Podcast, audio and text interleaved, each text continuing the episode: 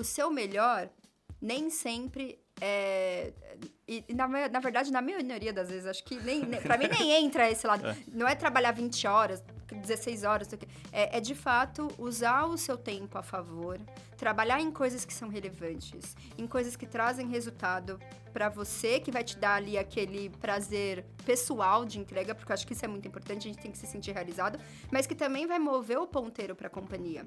Não faz sentido a gente ficar 9, 10 horas trabalhando em coisas que não vão ser relevantes, nem para o negócio nem para você. Então é importante a gente ter esse estalo.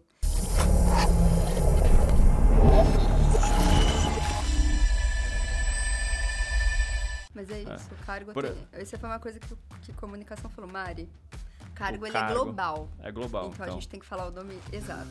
é Retail and Commercial Execution Lead. A gente até pode explicar o que é, mas tem que falar o cargo normal. Exato. Puxa, puxando esse gancho do que eu não vou conseguir falar, Bem-vindos a mais um Conturbicast, o seu podcast sobre empreendedorismo, marketing. Hoje, trade marketing. Eu tô com a Mariana Valero, da Sanofi, que eu vou.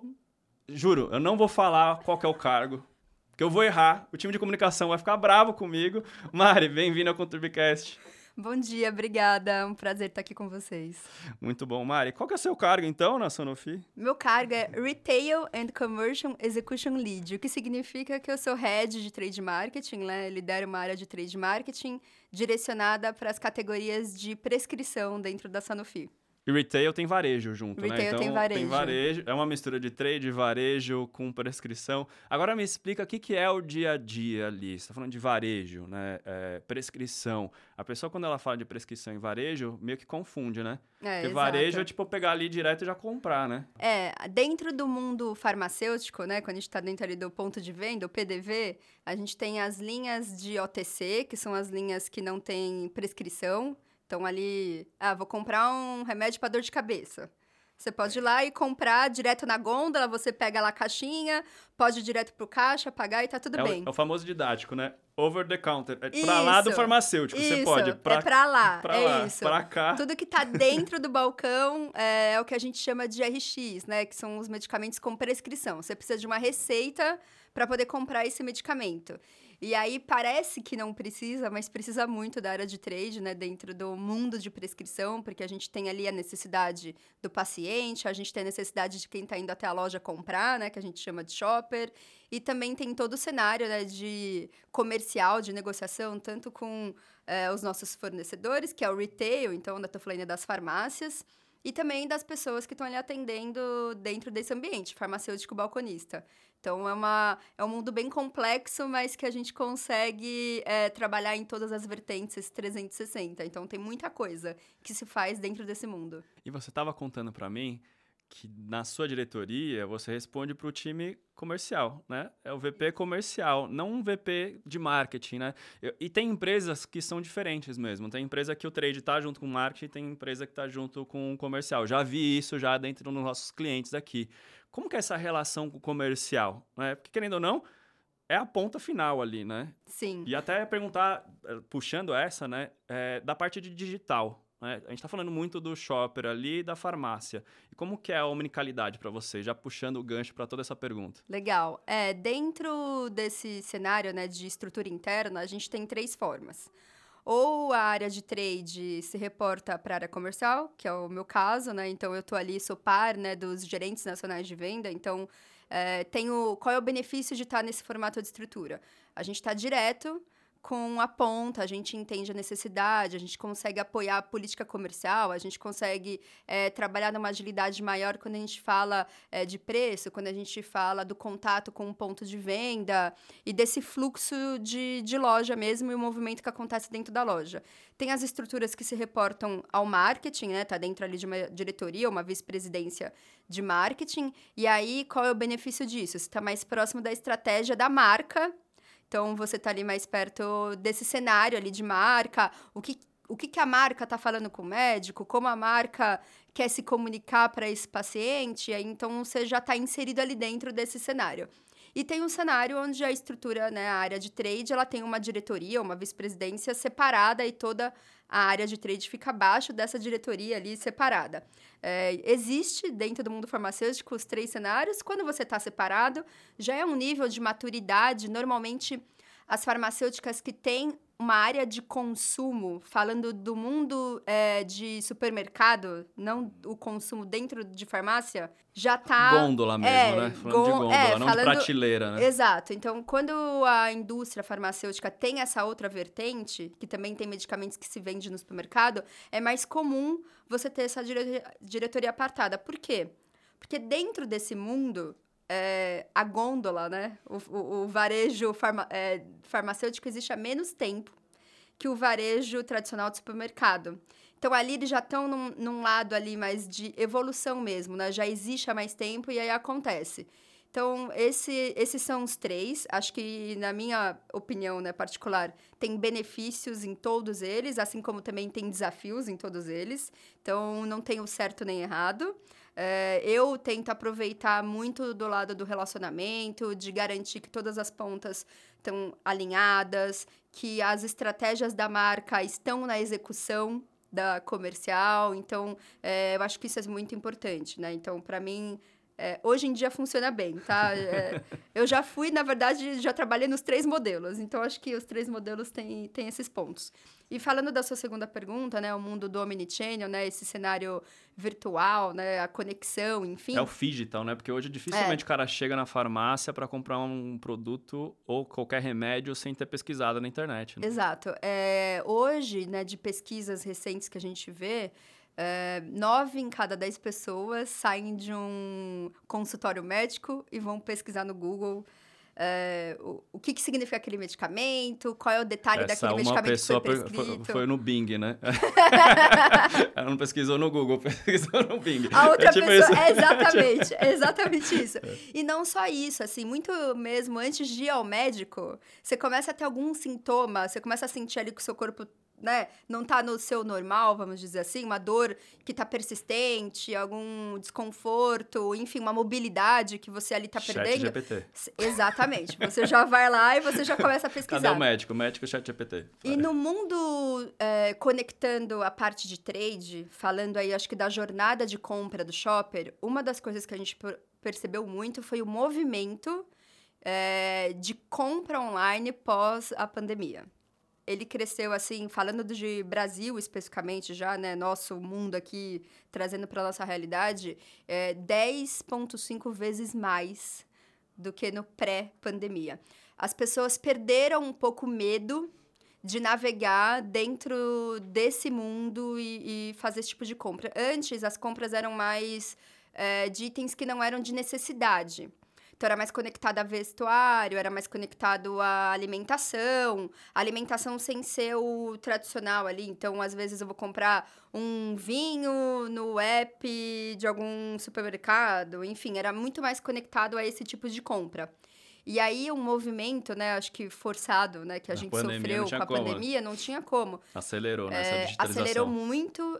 Começou, o, o primeiro movimento que a gente viu que começou foram os deliveries e as conversas mesmo para poder fazer a entrega. Então, se conectava né, com, a, com a farmácia ali no, numa rede, né, ali num, num app, e aí só fazia o delivery, né, só a entrega acontecia. Mas aí, ao longo do tempo, a gente viu que, de fato, hoje se compra muito mais no digital. E aí, a gente também, dentro da área de trade, tem que montar toda a estratégia de execução e comunicação com esse shopper e com esse paciente dentro das plataformas das redes de farmácia.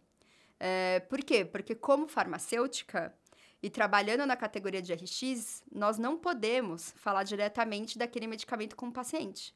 Eu não posso falar de um medicamento que ele é de prescrição para o paciente compre esse medicamento a tanto. A gente não pode fazer isso. Promoção, né? A gente não pode promocionar. Por quê? Porque existe regulamentações, né, que se chamam RDCs uhum. dentro da indústria farmacêutica, que é bem sérias, né, que todas as farmacêuticas seguem. Então a gente está falando aí de regulatório e compliance, e a gente não pode falar compre um medicamento. Por quê? Porque a gente vai indiretamente induzir a pessoa a consumir um item que ele tem que seguir a recomendação da prescrição. Por isso que o, a conexão que a gente faz é sempre consulte o seu médico. Ele vai te dar ali, ele é o, O caminho, ele né? é o caminho de como você tem que fazer essa tomada de medicamento. Então, como a gente tem esse- essa restrição e que está correta, né? Justamente para a gente não para não né? correr o risco de um paciente ter uma superdosagem, né? Esse é, esse é um principal ponto. Ou gerar um, um vício, né? Dependendo, por exemplo, um medicamento que é um ansiolítico para a pessoa dormir.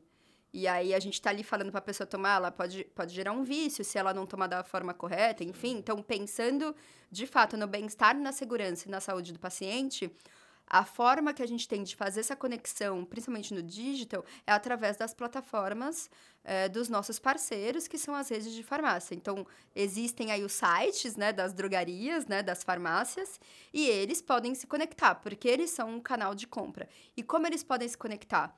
Apenas com pacientes que são daquela categoria. Com, né, com pessoas que Já- vão comprar aquele Já medicamento. deu opt-in em algum momento ali também. Exato, Ah. exato. Então tem todo aí um cenário de, de segurança mesmo, né? Que existe no mundo farmacêutico, que é um pouco diferente, a gente conversou bastante isso antes, né? De, de se vender um item de beleza. Um desodorante contra Exato. um remédio de prescrição Exato. com ansiolítico que você falou. É E- isso. E, aí, eh, Mari, você falou que o trade, além de posicionar em gôndola, além de mexer no, no, no cérebro da pessoa ali para ela entender o que é aquele produto, vocês também mexem com a cadeia né, de, su- de supply. Né, que é o quê? É, esse remédio está sempre disponível na farmácia, né? Não pode, não pode faltar. Isso faz parte do trade também, né? Exato, é. O trade, ele, ele é responsável pela disponibilização do, do medicamento junto com a área comercial. Então, por exemplo, não é simplesmente ter o medicamento ali em qualquer farmácia. É entender quais são, né, dentro do mundo. Então, falando de Brasil, a gente tem mais de 90 mil farmácias no Brasil. É muito mais do que existe de padaria. Parece que não, mas é. É muito mais, assim. Ah, tem lugares que É. tem cinco farmácias um do lado da outra. Não sei É. se você já viu, tem memes até na Tem, internet. tem. Tem cinco farmácias. cinco farmácias, não faz nem sentido. É. Cinco uma do lado da outra. Então, são mais de 90 mil farmácias no Brasil. E aí, nesse movimento, a gente tem que entender qual é o medicamento certo para o ponto de venda certo. Isso é uma coisa que eu falo muito no meu time quando a gente está construindo as estratégias. Eu acho que qualquer profissional da área de trade tem essa preocupação que a gente chama de disponibilidade, né? Então, a gente tem que ter a distribuição correta eh, desse medicamento, não só a distribuição numérica, que é a quantidade de farmácias que vão ter aquele produto, mas também a gente chama de distribuição ponderada dentro eh, da área de trade marketing, que é entender qual é a farmácia correta para ter aquele produto. Por quê? Porque eu tenho, por exemplo, eh, uma farmácia na Alameda Lorena, nos Jardins, em São Paulo, que tem um direcionamento muito mais, né, e movimenta muito mais falando do faturamento da loja para dermocosméticos, para parte de beleza, considerando o público que está ali e que entra naquela farmácia. E às vezes a três quadras daquela farmácia, eu tenho uma outra farmácia que está mais concentrada no polo é, de Hospitalar ali, que tem muitos hospitalar, exato. Então, eu tenho ali perto da Rebouças, falando aqui também de São Paulo, uma região que tem uma concentração ali de hospitais. E ali sim eu tenho um público que vai lá, que sai de um hospital ou que sai de uma consulta com uma receita e chega ali naquela, naquela situação para poder consumir um medicamento. Então, a gente tem que ter essa inteligência. Que aí, dentro do, do mundo de trademark, a gente faz esse nome, né? Que é a distribuição numérica, que é a quantidade de, de farmácias que eu vou ter o produto, e a ponderada, que é entender dentro dessa quantidade quais são as farmácias relevantes para aquele público. Então, lá atrás, né, o, o, o start disso tudo é entender essa jornada de compra do shopper ou do paciente. Então, é aí que é o start para a gente poder fazer toda a estratégia. Inteligência de ente- mercado, né? é isso. Se eu não entendo o meu público, se eu não entendo a necessidade dele, se eu não entendo o que conecta com ele, se eu não entendo o movimento que ele faz. Por que que acontece? A gente tem pessoas, e aí nós, né, também estamos incluídos, né, pacientes e shoppers, que compram numa única farmácia sempre, que é na esquina da minha casa. E eu tenho pessoas que têm a comodidade de comprar no caminho, na, na ida ou na volta do trabalho. Ou eu tenho pessoas que fazem a compra também Por da apps. farmácia por apps. Ou que também compram para a mãe, que é uma idosa, ou para o pai, que é um idoso debilitado, né, a, a, é, que está camado, e aí já faz perto da casa do pai ou da mãe. E é muito importante que a gente entenda essas nuances do comportamento, porque quanto mais a gente investe em pesquisa, quanto mais a gente investe é, em entender essa jornada, quem é do digital, quem é do físico, quem tem é, receio. É, o idoso que tem. O idoso tem um, um, caso muito interessante de uma vez que eu fui na, numa drogaria no Rio de Janeiro. Eu estava fazendo visita a campo, estava lá dentro da farmácia, conversando com o gerente de loja. E aí tinha uns três idosos na loja Foram ver as novidades. Papo, Foram ver as novidades. Batendo papo entre eles e com a farmacêutica responsável ali do horário, que conhece por nome, que chama todos por nome, e tomando um chazinho. E essa rede de farmácia, que é bem conhecida, inclusive, eles têm em todas as lojas dele garrafas térmicas com chá, porque eles são uma rede de farmácia em algumas localizações ali que tem um público de idoso bem relevante. Então, eles entenderam a necessidade é, daquele cliente deles, né? Que no nosso caso é o nosso paciente. Eles entenderam que ali aquela pessoa é um idoso que ele está o dia inteiro em casa, ele não tem com quem conversar, muitas vezes ele tem um cuidador ou não, mas ele ainda tem mobilidade, né, para poder sair de casa, e ele vai ali na primeira semana do mês fazer a compra do mês inteiro dele para poder repor é, porque ele estoque, né? exato porque ele porque ele é ali um paciente polimedicado né que ele usa é, a medicação para hipotireoidismo para pressão alta né e para outras para ter qualidade de vida né? exato para ter precisa ter um regulatório exato de e ali ele tá ali não só para comprar o remédio dele ele tá ali para poder conversar, ele tá ali para poder se sentir querido, ele tá ali para poder ter atenção, porque para ele, para o idoso principalmente, o papel do farmacêutico é muito importante, ele leva a segurança na hora. Isso Às vem vezes... também de muito tempo atrás, né? Que Sim. antes comprava qualquer tipo de remédio, você chegava no farmacêutico, né? Era o primeiro médico, é, né? É. O cara não ia no médico mesmo, chegava é. no farmacêutico, né? O, o, farmacêutico, ele era... É, assim como tinha o médico da família, tinha o farmacêutico da família. E na minha geração, né?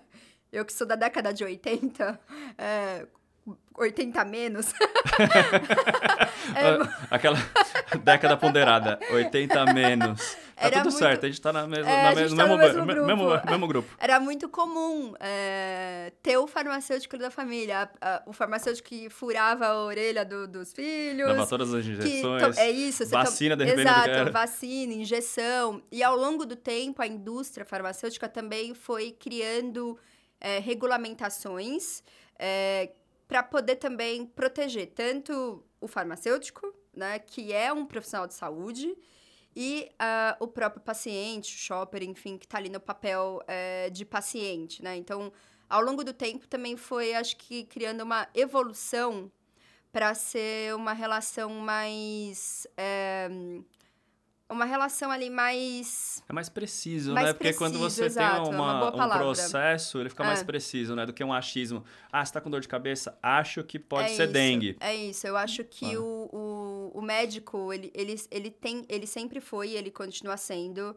É, de fato, quem ali vai determinar qual é o tratamento correto. Seja algo pontual, né? Que, que você trata ali por por exemplo, 10 dias e você termina o medicamento e nunca mais vai tomar, sei lá, se você precisa tomar um anti-inflamatório, por exemplo, né? Você vai tomar ali por um período específico que o médico vai determinar, passou aquele período, você está livre daquele medicamento e ok. Ou seja, um medicamento de uso contínuo, que de fato ali você tem uma, uma necessidade de tomar às vezes por meses ou por resto da sua vida. Então, também, é, eu acho que privando também o farmacêutico e a cadeia toda, né, de profissionais de saúde, enfermeiros, enfim, então eles, eles têm de fato, assim, siga o que está no seu receituário médico.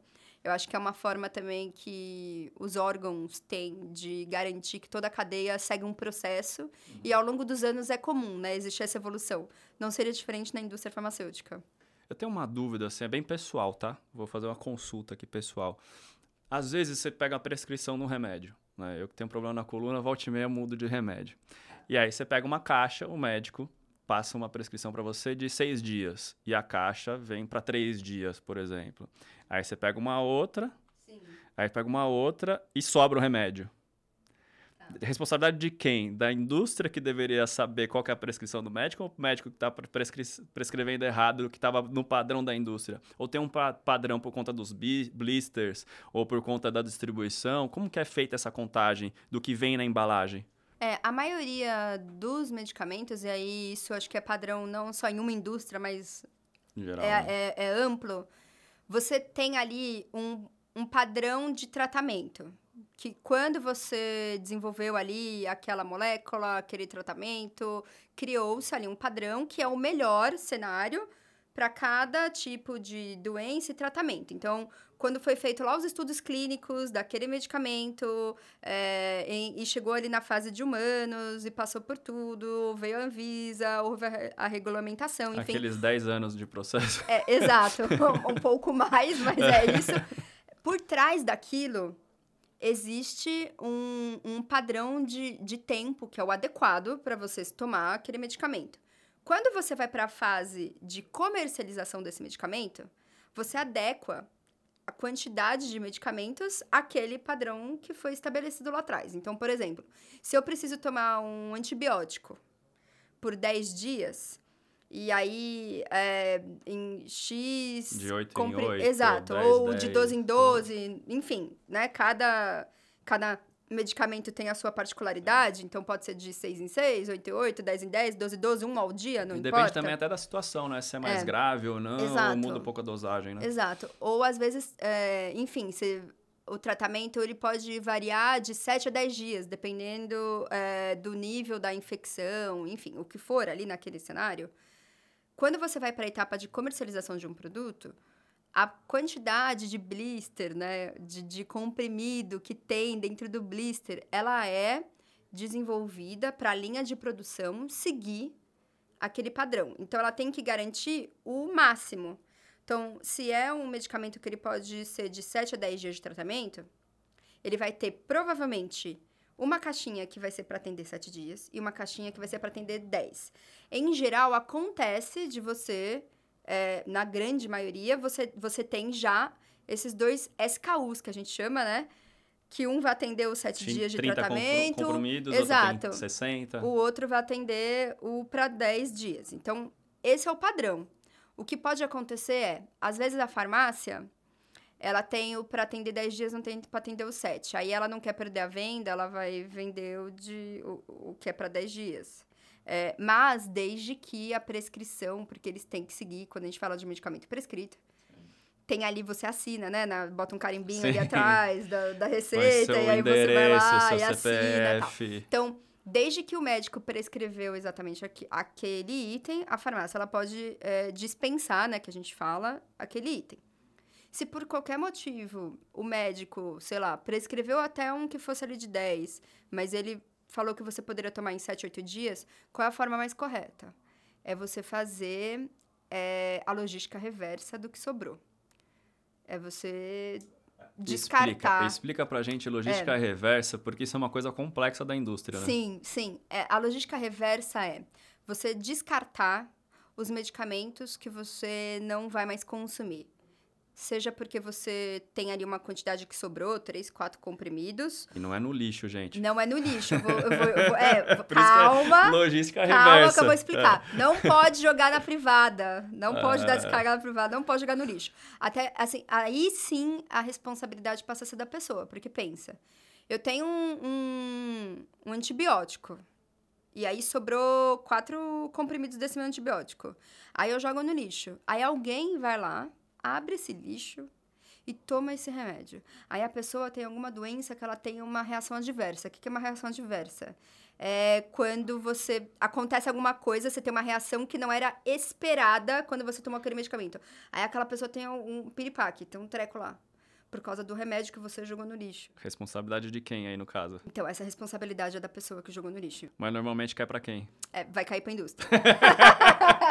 Mas Viu é- onde tá o problema? É, é, por esse é o isso, X da que, questão. por isso que é é. importante a logística reversa. Hoje, na maioria das farmácias que a gente chama de redes, que são as grandes drogarias né, que tem aí no Brasil, então gente, existem várias, tanto nacionais como regionais, tem lá uma caixinha perto do, do, do checkout ou em algum lugar ali que você pode dispensar. Assim como quando você vai no supermercado. Tem de pilhas e baterias. Tem de pilhas e baterias, ou do, da cápsula do café, né? Enfim, né? Então, existem ali as caixinhas para você dispensar o seu medicamento. E uma coisa que é muito importante, não é só o medicamento que você não vai mais consumir, mas principalmente medicamentos que estão vencidos. A gente tem o costume de fazer a farmacinha de casa. Todo mundo faz, eu também faço a minha. Tá tudo bem. Todos nós fazemos. Aí você é... pega aquele remédio que tá vencido há três anos aí falando, tá tudo você, bem. É, aí você tem lá o seu medicamento para dor de cabeça, né? Lá na sua casa. E aí ele venceu. Primeiro, não tome o medicamento vencido, esse é o número um. Segundo, não descarte de forma incorreta. Vai numa farmácia, numa próxima. E você não precisa sair só pra ir na farmácia. Aproveita uma próxima vez que você for na farmácia. Já leva tudo. Pega ali o seu saquinho, coloca tudo que tá vencido, descarta de uma forma segura, para que ninguém tenha acesso né, àquele medicamento e para você também é, fazer o seu lado, né? Acho que é uma das coisas que é muito importante é que cada um tem a responsabilidade pelo seu ato. E quando a gente fala de medicamento, a gente está falando é, de tratamento, a gente está falando aí dentro do mundo né, de, de RX, X, né, é. de prescrição.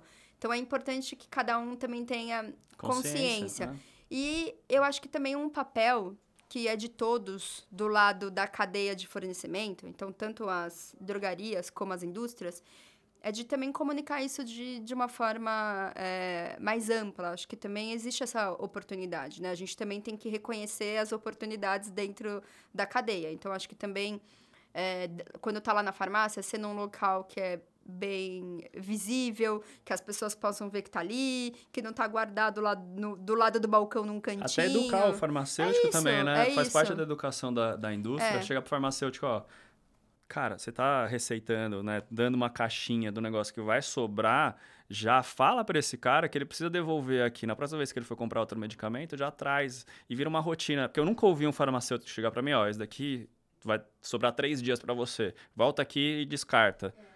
E uma das coisas que acontece muito, que a gente também vê em pesquisas, é assim, você tá tomando um medicamento e ele é por um período específico. Aí chegou na metade do medicamento, o dia 5, dia 6 de 10, por exemplo. Tô bem. Você tá muito bem, você tá ótimo, maravilhoso. Não preciso mais tomar o medicamento. Então, às vezes, a sobra, não necessariamente é uma consequência do medicamento que, que não foi entregue ali de uma forma correta. Muitas é vezes é, é, é, também nós, né? É, e a gente vive num mundo é, imediatista, acho que não é novidade para nenhum de nós. Eu também vivo num Sim. mundo imediatista. Mas aí a gente não tem. A gente acha que já tá bem, aí a gente para de tomar o medicamento. Isso também, além de ser, óbvio, prejudicial. Por quê? Porque você tem um período específico, porque foi estudado. Dependendo do que for, é. a gente fez um estudo de é, antibiótico resistência, dependendo do que for, cara, você vai pra vala mesmo, não tem mais solução. Principalmente, aqui a gente tá falando de varejo, que é o prescrito ali na farmácia. Agora, quando você vai para um antibiótico injetável no hospital, Exato. cara, é a última instância. Então, se você toma errado ali, sai antes ou toma além, cara, é, acabou uma, sua vida. E falando até do mundo né, de hospital, hoje, na minha posição atual, eu tô mais conectado ao varejo, mas eu também já trabalhei no que a gente chama de non-retail, né? Que aí é o mundo do público e do privado, que está conectado às clínicas e aos hospitais. Uma das coisas que é muito importante se chama deshospitalização. O que é a deshospitalização? É a prescrição que você recebe quando você tem alta do hospital. Então, se você ficou ali acamado, né? Se você ficou ali internado, seja no quarto ou numa UTI, né, numa, uma unidade intensiva, ou o que for, não importa o cenário, e você tem ali uma prescrição que você tem que continuar após o período de internação, se você também não segue aquilo corretamente, é, realmente você pode ter é, graves consequências para a sua saúde Justamente, você pode ter pego uma infecção generalizada, você pode ter uma bactéria que ela tem. É, ela ela se fortaleceu dentro do seu organismo, e aí você tomou um antibiótico injetável no Vira hospital. uma super bactéria que não é tem isso, solução, né? A é... indústria ainda não chegou lá, cara. Você tem que entender. Então, então assim, quando o médico prescrever para tomar por 10 dias, tome por 10 dias, por favor. E não, não 11 também, né? É... Tem gente que fala, não, tem, sobrou mais um, vou tomar mais um dia. Tome aqui. corretamente, por favor, é pro seu bem. Essa, tem, é, tem é, estudos, né? Eu, eu, me incluo nesse cenário. Nós somos pacientes. É, a gente sabe. Meu filho, ele, ele fez uma operação recente É, e aí, enfim, né? Ficou em casa, aí criança, quer ir pra escola, quer fazer as coisas e não pode, não sei o quê. Aí tem que tomar o remédio, aí tem horário, aí tem que tomar naquele horário exato. E, e o meu lado materno, às vezes a gente fica, né? Putz, isso acontece também, mães, pais, né? Quem tem aí criança. Ai, que dó, tem que um medicamento e o gosto não é bom, ou tá cansado, ou tá acamado, saiu do hospital, tem que acordar, tá dormindo. Tome é, tem coisas. Faz parte. Tem, é, é, é, ruim, isso. mas tem que fazer. É isso, tem movimentos que a gente tem que fazer. Mas ele tá melhor. Ele tá melhor, graças a Deus. Isso que importa. ele passou por uma cirurgia, mas era de baixo risco. Ele tá bem, graças a Deus. Tem, tem, tem uma coisa aqui que você tava falando antes, né? Que, por exemplo, a gente tava falando de posicionamento de gôndola. Uhum. Né? Então, pro lado de fora, né? Falando de OTC, quando você vai pegar um remédio, né, um desodorante, tá tudo na mesma gôndola ali, né? Posicionado de maneiras diferentes para você estar tá na categoria, mas está no seu olho ali, você paga para estar tá ali, no olho da pessoa. Tem um posicionamento de gôndola, assim como no mercado, tem certas marcas que estão sempre Sim. na linha do olho da pessoa para não ter que abaixar ali. Aquilo dali é mais barato para o mais caro. Como que funciona para a categoria de RX? Né? Como que eu, tem posicionamento de gôndola também? Sim, tem posicionamento de gôndola também. Existem algumas formas, né, que aí é, e existem também diferenças entre tipos de farmácia. Então, a gente tem farmácias que são mais é, desenvolvidas na parte de que a gente chama de gerenciamento de categoria, que é que são as áreas né, de trade, gerenciamento de categoria, que cuidam desse visual, vamos dizer assim, né? Do lado Faz mais... Faz enxoval para o farmacêutico. Exato, né? Que cuida desse visual da farmácia, tanto fora como dentro do balcão, porque lá dentro do balcão o que tem é o paredão, que a gente fala, né? O nome popular aqui no, no Brasil, dentro de trade, é o paredão que é quando você chega ali no balcão, vai conversar com o farmacêutico, com o balconista, o gerente de loja, quem for, e você vê ali todos os produtos ali atrás, né? Aquele universo lindo. É. Além daquele paredão, que é o que você tá vendo ali visualmente, lá atrás, lá é estoque, guardado, né?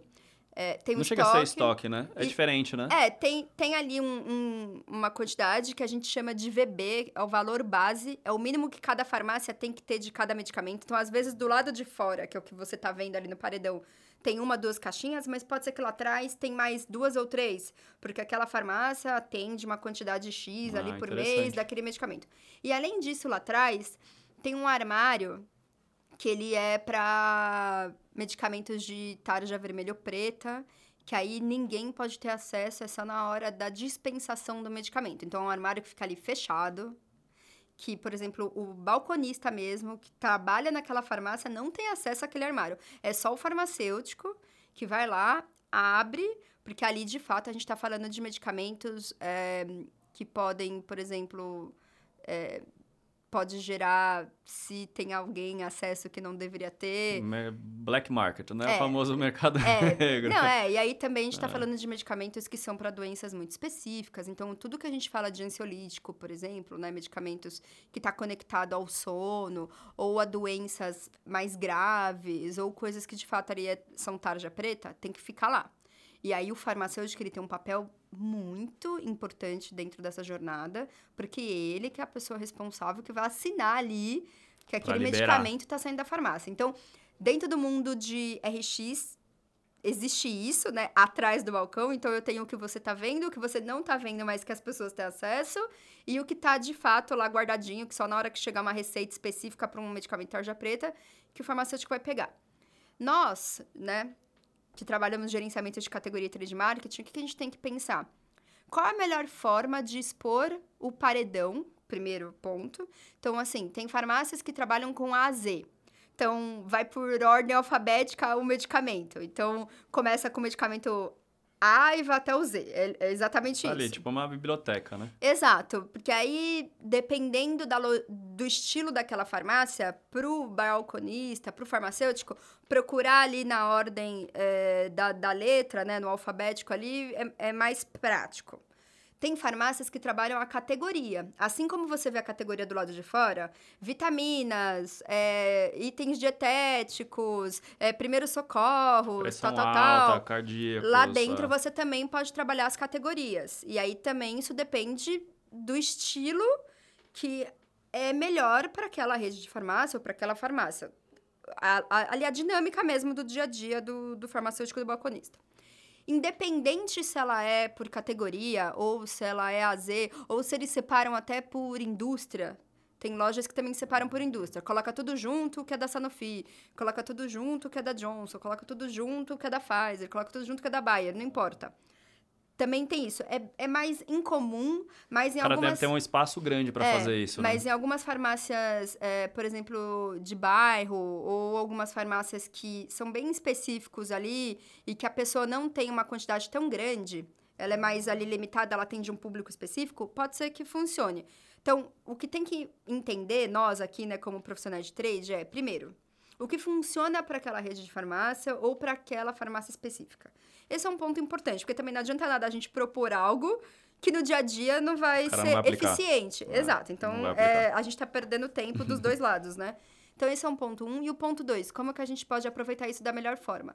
Então, existem materiais promocionais, assim como existe, que a gente chama de MPDV, né? Materiais de ponto de venda, que a gente pode aproveitar para colocar na- nesse local. Então, por exemplo, onde tem ali a caixinha de um medicamento da Sanofi, a gente cria um material que tem uma cor.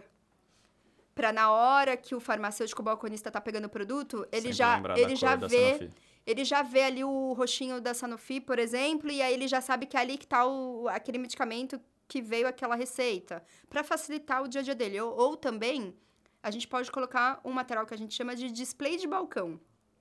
O display de balcão ele fica no balcão, onde você chega ali. Mas tá tipo meia pauta aqui, né? Tá pro outro É, lado. só que é exatamente. Só que ao invés de- da pega, que é o que a gente fala, né? O acesso ao medicamento tá virado pro paciente, tá virado pro lado de fora do balcão, ele tá virado pro lado de dentro.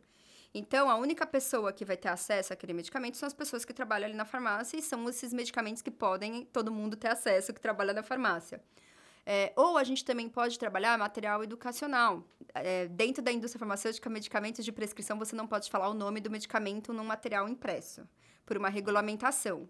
Por conta de tudo aquilo que a gente já conversou antes, de não é, estimular a venda de um medicamento, enfim, tem todo esse cenário. Então, você às vezes você tem um medicamento que você tem uma você tem um medicamento para diabetes e você tem uma página que ela não leva o nome do medicamento, mas ela tem o nome ali Da da, indústria, é, ou ela tem até um nome próprio, né? Sei lá. É, bem-estar e sei lá o quê. Tô inventando o nome aqui, tá? Não tô nem falando nenhum Dos de nome vocês de. têm. É, não tô Porque nem tem, falando. tem, tem alguns que vocês têm. né? Nós Tem. temos alguns, mas não tô nem aqui é, fazendo a propaganda É, nesse momento. Os de uso contínuo tem muito, É, né? Diabe- muito, diabetes eu vejo que muito. tem muitos. Hipotiroidismo, colesterol, diabetes, Pressão alta, vários, é. vários, assim, a gente tem, tem muitos. E não só, a Sanofi como outras indústrias também. E você pode usar o nome desse, eh, dessa página, por exemplo, ou o nome da indústria, para promover o conhecimento. Tanto para o farmacêutico balconista, como para o paciente que está ali. Então, você pode entregar um material ali impresso, você pode ter um QR Code, você pode ter N materiais, um Obler, que tá ali, né? Então, sei lá, eu uso um medicamento para diabetes. E aí, lá na parte de OTC, fora do balcão, a gente tem a área de dietéticos.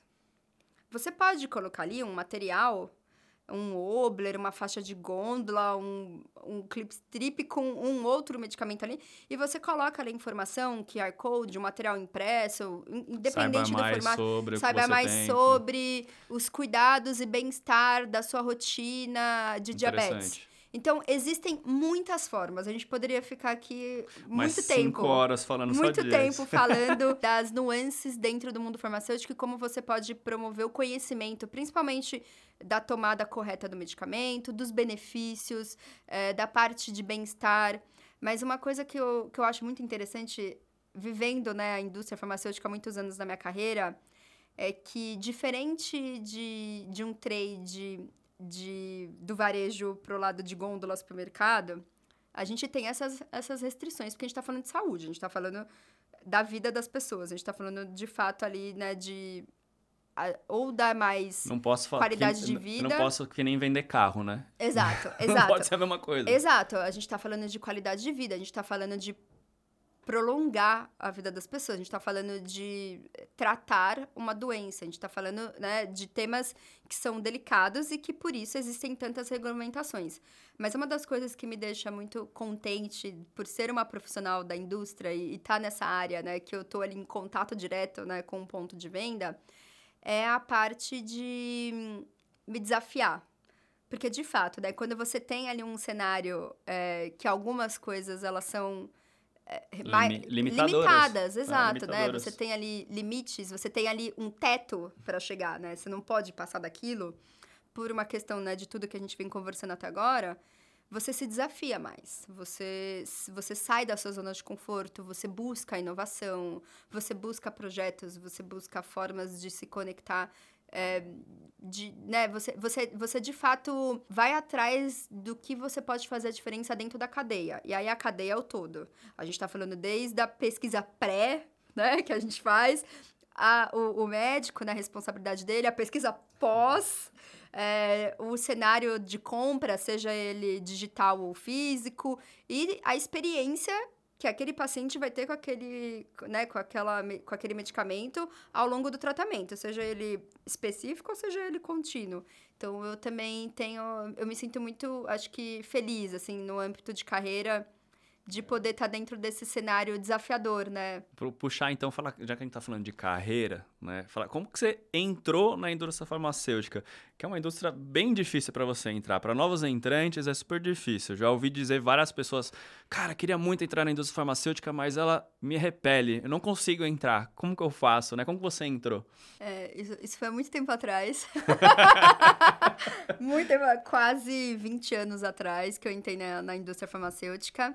E eu entrei na Sanofi, então minha carreira começou na Sanofi. É, eu fui a primeira estagiária de trade marketing da companhia inteira. Então, a, na época eram três pessoas, era de trade para tudo.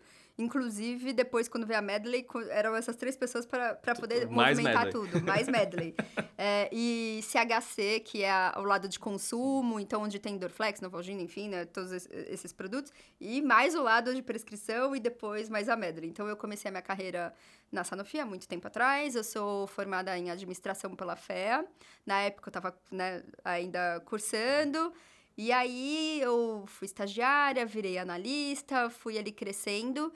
E desde que eu comecei na área de trade, é, todo mundo fala, né? Quem faz administração não sabe o que quer. É. Mas a, a, minha escolha não foi muito assim. Não foi muito. Eu fiz educação física antes, por Olha um só. ano. E aí eu entendi ali, né, quando eu fazia educação física, que era, era mais um lazer, porque eu dançava profissionalmente, sou formada em dança profissional, enfim. Eu descobri que era um lazer. E durante a época da escola, eu, era, eu tinha facilidade tanto em exatas como humanas. Então a minha escolha por administração, acho que foi para uma junção dos Foi dois. uma junção para encaixar ali o exatas e humanas.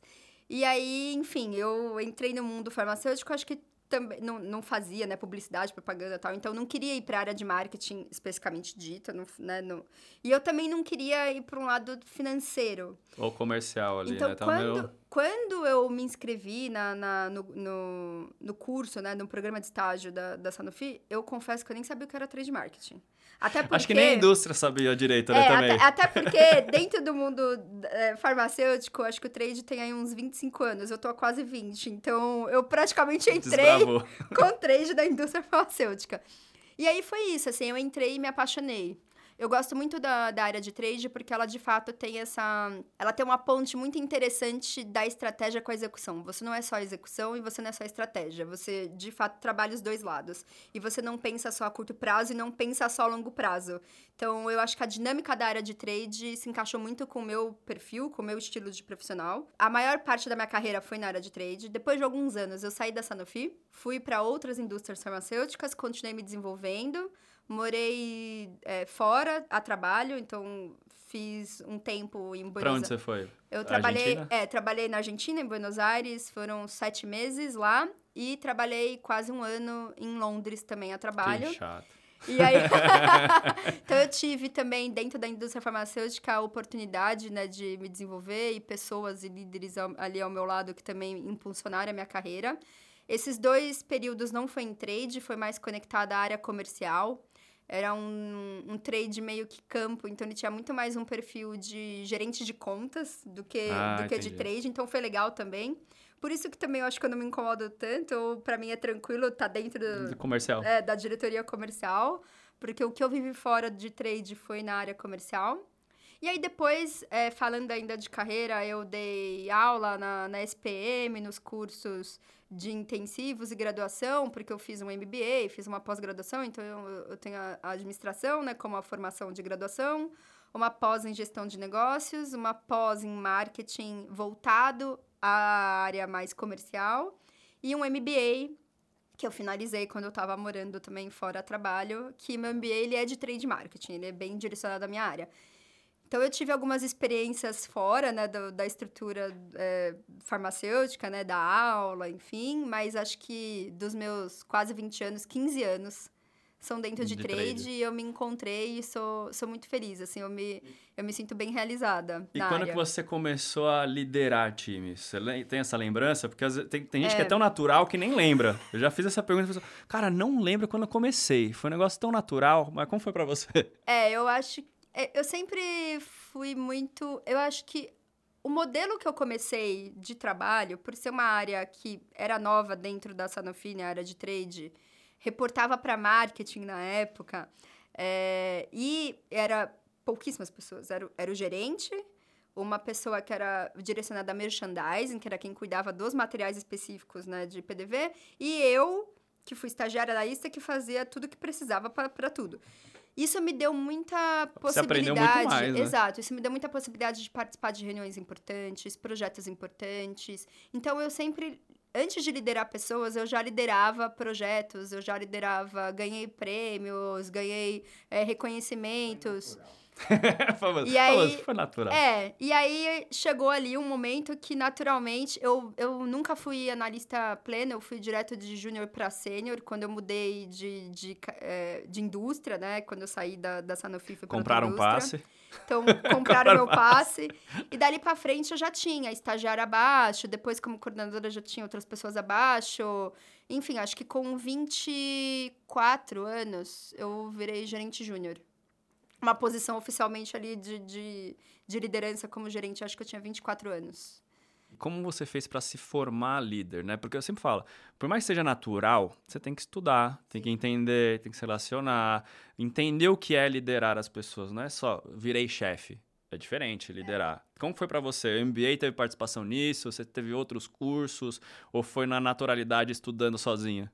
É, eu, tudo um eu como eu como eu fiz a minha formação em administração, eu senti uma necessidade pessoal de fazer pós-graduações que me direcionassem a coisas específicas que eu entendia que era importante. Então, minha primeira pós foi gestão de pessoas, na FGV. E aí, depois, eu fiz também uma, uma pós em marketing direcionada ao varejo na SPM. Então, eu já fui ali afunilando, que eu acho que isso também é importante, a gente como profissional, a gente tem que entender as nossas limitações. Como eu estava na área de trade, que tem ali um, um, um- contato muito grande, tanto com marketing como com comercial, eu senti essa necessidade de, de melhorar mesmo o meu lado técnico profissional. Então, acho que isso é um ponto importante. A gente tem que co- reconhecer as nossas limitações e entender o que está faltando, tanto tecnicamente como soft skills, né? Atitudes, São as mais é, valorizadas hoje em postura, dia, enfim, né, cara? Exato. Então, eu tentei, é, ao longo da minha carreira, eu acho que até hoje, é, fazer esse, esse equilíbrio entre o que eu precisava, de fato, melhorar para poder chegar onde eu gostaria de chegar na minha carreira. E eu também me formei em coaching pelo Instituto Brasileiro de Coaching, né? O IBC. Então, eu também sou formada lá. Porque também, a, quando eu, como eu fui... Eu virei líder muito cedo.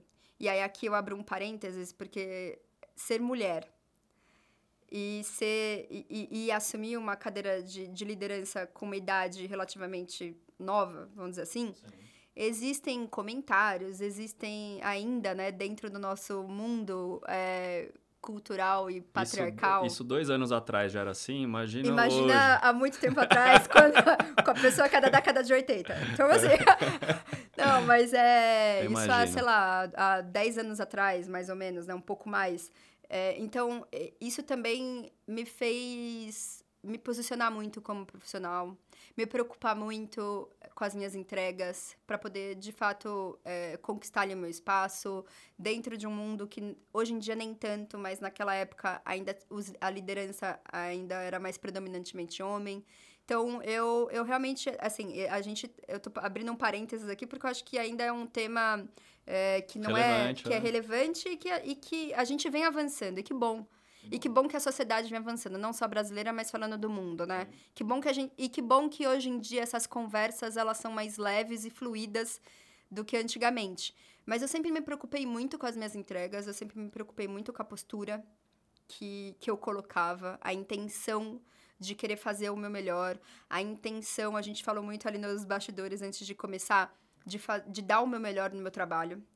E às vezes, assim, uma coisa também que eu acho que a gente tem que, que a gente aprende ao, ao longo do tempo e que, vai, e que vai virando maduro é que o seu melhor nem sempre é, e, e na, na, verdade, na maioria das vezes, acho que nem, nem para mim nem entra esse lado. É. Não é trabalhar 20 horas, 16 horas, é, é de fato usar o seu tempo a favor, trabalhar em coisas que são relevantes, em coisas que trazem resultado para você, que vai te dar ali aquele prazer pessoal de entrega, porque eu acho que isso é muito importante, a gente tem que se sentir realizado, mas que também vai mover o ponteiro para a companhia.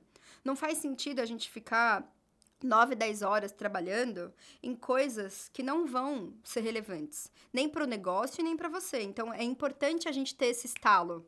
A maturidade ela ajuda, mas quanto mais a gente conversa hoje com jovens e também mostra esse lado para eles, que é possível também equilíbrio, desde que você saiba organizar a sua carreira e o seu dia a dia do melhor caminho. Quanto mais você entende o, a voz do seu público, quanto mais você trabalha o relacionamento, quanto mais você é ético, você vai entender que você vai trabalhar em coisas que são relevantes para você e para o business. Então, eu acho que eu me preocupei muito com isso ao longo da minha carreira, por ser uma minoria na liderança, é, por virar líder muito cedo. Então, isso foram pontos, assim, que, que ao longo da carreira eu sempre me preocupei. E eu me preocupo muito com o meu time. Você acha que teve uma relação? Você falou que foi atleta de dança. Sim, né? sim. Tem, tem, alguma relação? Porque eu, eu, fui, eu fui nadador. E para mim mudou minha vida como líder também. A, a, a natação me ajudou a enxergar as pessoas. As, por mais que seja um esporte individual, você tá num universo de pessoas ali te apoiando, te ajudando. Tem nutricionistas, tem o pessoal que treina junto com você, tem fisioterapeuta, tem um treinador, tem sua família que você leva junto. E todas essas relações para você entregar sempre o seu melhor. E aí você puxa isso para o mundo corporativo. Eu vejo muitas relações. Quando eu falo com pessoas assim que estão em cargos de diretoria, CEO, normalmente tem alguma coisa relacionada ao esporte. É, eu, além da dança, eu também fiz taekwondo por muito tempo. Tá vendo? Falar. E, e lutei profissionalmente, participei de competições, isso no paralelo da carreira. Eu, eu, eu lutava e, e, e no, eu treinava, saía do trabalho, então eu tinha treinos quintas e terças à noite e sábado, que era a manhã inteira, era tipo das oito ao meio-dia, treinando taekwondo para as competições. Então, eu acho que quando você tem foco, disciplina e quando você não se vitimiza, e o esporte ele traz muito isso, né? Não importa o, o, o, tipo de esporte. Eu acho que o esporte ele tem um lado muito bonito de, de, de você tá você tá competindo, né? Não sei se é bem essa palavra, mas assim você quer dar o seu melhor com você mesmo. Você quer melhorar o seu tempo. Você tira um pouco esse cenário de eu contra com... ele. É, eu, eu contra é, eu mesmo. É isso. Você não tá se comparando com uma outra pessoa. Você tá querendo dar o seu melhor, o seu máximo. E eu acho que isso com certeza influenciou muito a minha carreira profissional. O meu outro lado profissional, né? Que por um tempo, que foi a dança e, e o taekwondo, né? Que eu, que eu também lutei há, por muitos anos. Mas eu acho que é isso, assim. Eu acho que é você se desafiar, você ir atrás do que você quer, você ter disciplina. Porque não adianta nada a gente ter a vontade se a gente não criar constância. E, e assim, Total. e muitas vezes, em qualquer âmbito da nossa vida, né? A gente tem aquele dia de, de, de não ter disposição. E tá tudo bem, nós somos seres humanos. Tem que entender esse dia, né? Mas assim, mas é naquele dia sem disposição que você cria a constância, que o seu cérebro vai entender que você tá ali, Você criou aquela disciplina. E isso é muito importante também, né? Os nossos atos, eles voltam para o nosso cérebro e cria um padrão. Então, se você é uma pessoa 100% sedentária, e aqui tudo bem também, acho que cada um cuida, cada um tem que saber aonde aonde tá, em que momento tá. Às vezes também tem outras condições, outros fatores que influenciam naquilo. Mas se você está criando ali é, um costume, um padrão do seu corpo, na sua rotina, o seu, o seu corpo vai entender que aquele é o seu padrão, a sua rotina. Então, tudo que ele vai fazer ali no dia, então, reserva é, de energia ou o que for, é dentro daquele padrão. Quando você começa a romper esse padrão, você começa a elevar né, os seus níveis, tanto hormonais, né, ali o, os sentimentos, né, a serotonina, enfim, o que for ali, como também o, a, a, o, o movimento, né? Eu, é eu só acho... o cara que tá fazendo treino todo dia, um dia que falta, ele fica de um mau é. humor, sente mais é indisposto. Isso, é isso.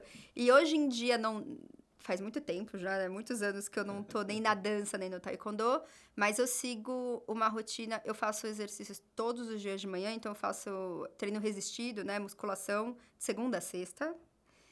Então existe ali todo um com o meu Continua personal, é, tem ali disciplina. o meu personal e aí eu faço todos os dias, assim. É, e aí, por exemplo, sexta-feira eu, eu não tava me sentindo muito bem, tava indisposta mesmo, assim, acho que eu comi, tinha comido alguma coisa que não tinha caído bem, e eu não consegui treinar. No sábado, eu tava me sentindo mal.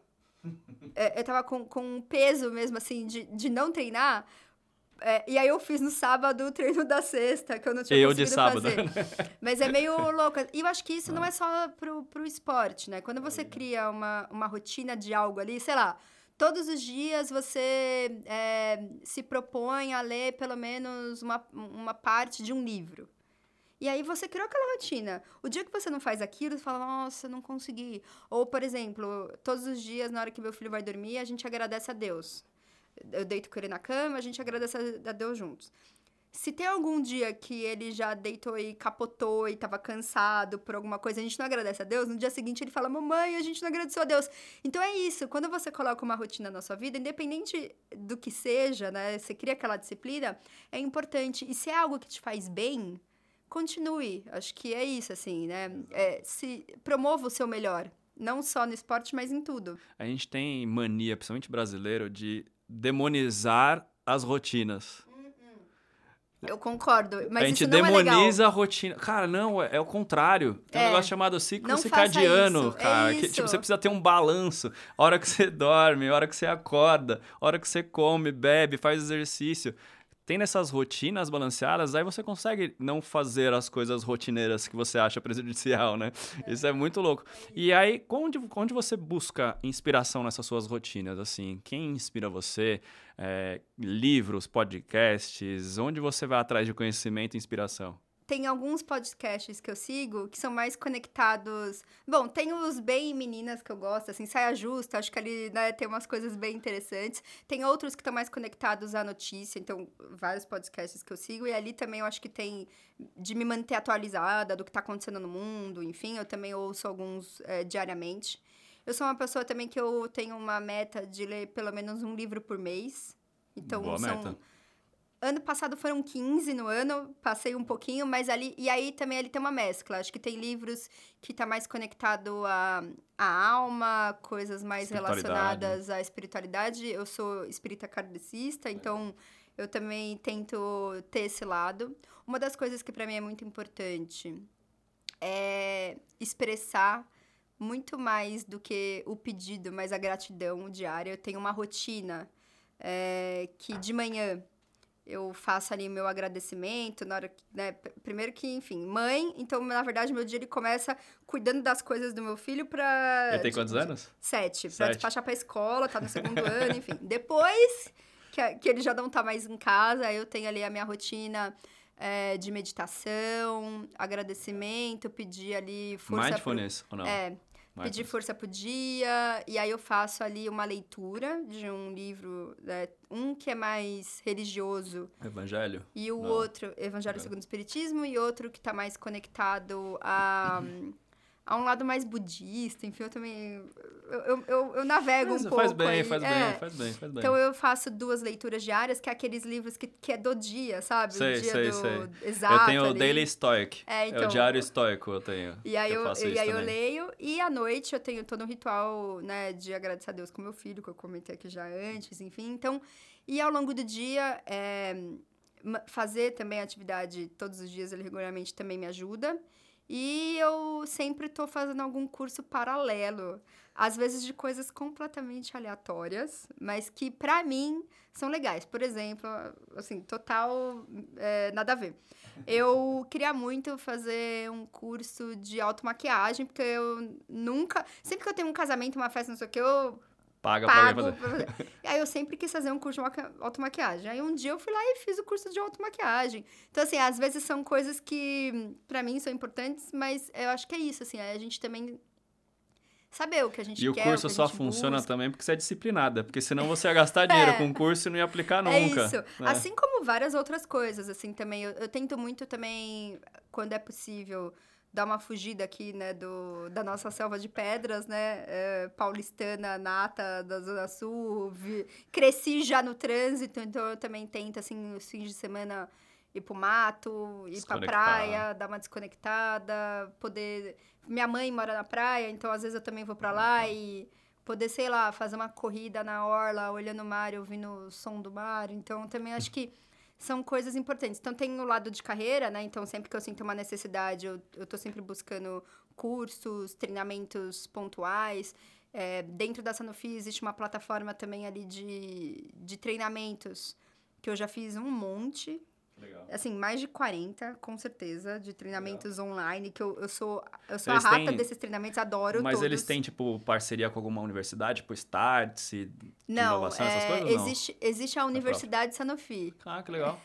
que aí é, vem, é uma estrutura global, e aí para cada. É, para cada trilha de carreira que você. Ou que você já tá, ou que você quer buscar, tem ali algum, alguns cursos direcionados. Então, por exemplo, é, cursos para entender melhor sobre a parte de analytics no mundo digital, que é algo que para mim é, eu comecei a, a ficar mais por dentro desses temas nos últimos anos. Então eu fui lá e fiz a, a trilha toda dos cursos, tipo seis cursos e não sei o que. Eu faço mesmo. Então eu sou, eu, eu sou meio autodidata para essas coisas é também. ótimo. Eu vou lá e atrás e, e me viro e faço. Então acho que é isso, assim.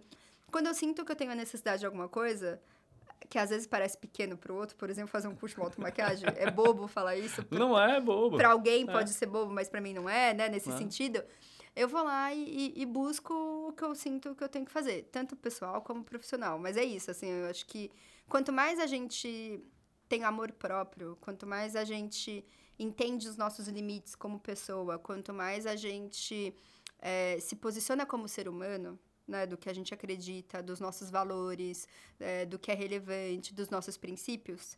Então, quanto mais autoconhecimento a gente tem, fica mais fácil eh, a gente direcionar a nossa entender, vida, o nosso Liderar dia. outras pessoas. É isso. E também buscar o que a gente sente que vai nos dar prazer, pessoalmente ou profissionalmente, ou que vai nos completar, né? Aquele ponto que a gente sabe que a gente tem que evoluir. E eu também sou super adepta à terapia. Minha terapia tá comigo há anos. Toda sexta-feira, na hora do almoço, eu tô lá. Então também faço terapia. Ajuda muito. Pra quem vai liderar, é o que importa hoje, né? Se você não tem autoconhecimento, não sabe quem você é, como que você vai liderar alguma pessoa, né? É. Essa é a grande dificuldade hoje, como líder, você não entender É. quem é você. E quando a gente se conhece, a gente se respeita. E a gente também aprende a respeitar melhor a diferença dos outros e, e, e aceitar as pessoas como elas são.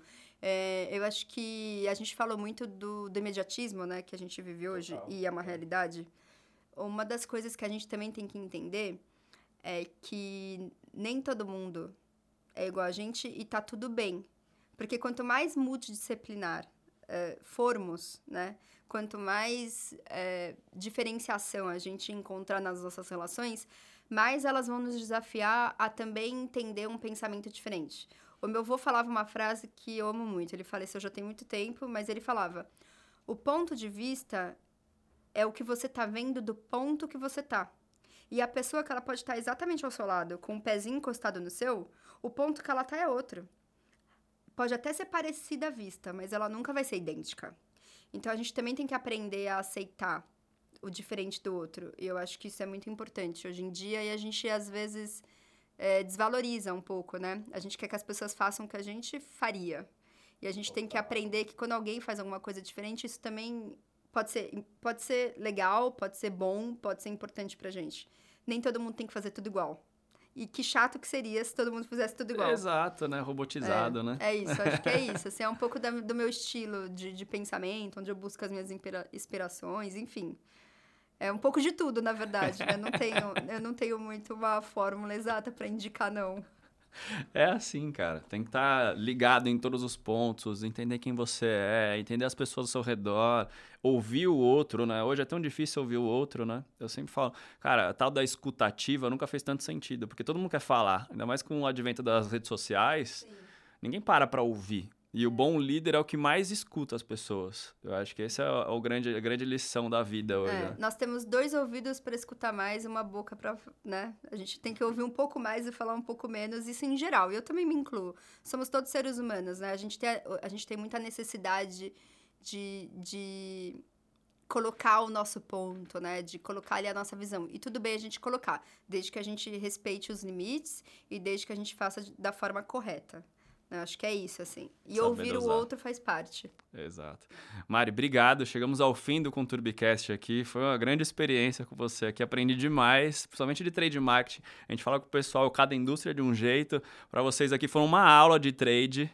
Acesse esse episódio várias vezes para entender aqui. Mari, obrigada pela presença aqui. Eu sei o quão difícil é a agenda na diretoria, quanto difícil é para a indústria deixar alguém sair para falar. Obrigado mesmo. Não, obrigada a você, Douglas. Acho que para mim foi um prazer. Espero ter contribuído um pouco. Falamos muito, né, sobre trade, sobre vida, então foi uma foi uma hora muito gostosa, um papo muito gostoso e que seu público também aproveite, né, esse nosso papo aqui. Então, e fico à disposição. Então, também quem quiser ir me procurar, pode me procurar, vou estar 100% à disposição e a gente continua essa rede né, de relacionamento Exatamente. com as pessoas. Veja três lições que você aprendeu com a Mariana Valero, que é Business Innovation e Transformation Lead da Sanofi. Número 1. Um, sabia que as regulamentações do setor de saúde não impedem o trade marketing de atuar nas farmácias? Na verdade, as campanhas só precisam se adaptar às regras vigentes conforme tipo de localidade, de PDV e até de medicamento. Número 2. A força da liderança vem da superação dos próprios limites. É quando você compete com você mesmo para romper os próprios padrões e assim elevar todos os níveis de desenvolvimento pessoal. Número 3. Rotinas também são boas. Seguir uma rotina te ajuda a criar hábitos saudáveis, a manter a disciplina mais firme e a sustentar o foco que você quer alcançar. Vou deixar o contato dela aqui no LinkedIn dela, no link da nossa descrição. Você que gostou desse episódio, compartilha com seus amigos. Ajude a gente a crescer e até a próxima.